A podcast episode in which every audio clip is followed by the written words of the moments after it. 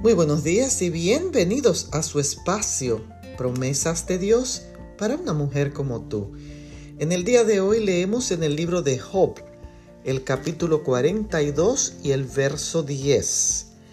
Cuando Job hubo orado por sus amigos, el Señor quitó su aflicción y duplicó lo que Job había poseído.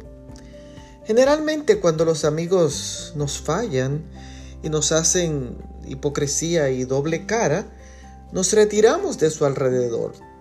Los tres amigos de Job, quienes debían consolarlo en su dolor y ser solidarios con él, lo que hicieron fue acusarlo y con eso provocaron que su angustia aumentara.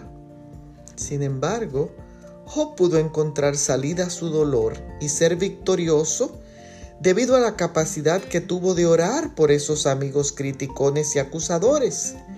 Y el Dios Todopoderoso honró su oración y él pudo ver a sus amigos obtener perdón.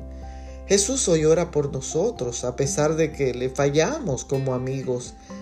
¿Y por qué hoy no seguir su ejemplo y orar por los amigos incluso los que nos fallan y nos lastiman y nos critican.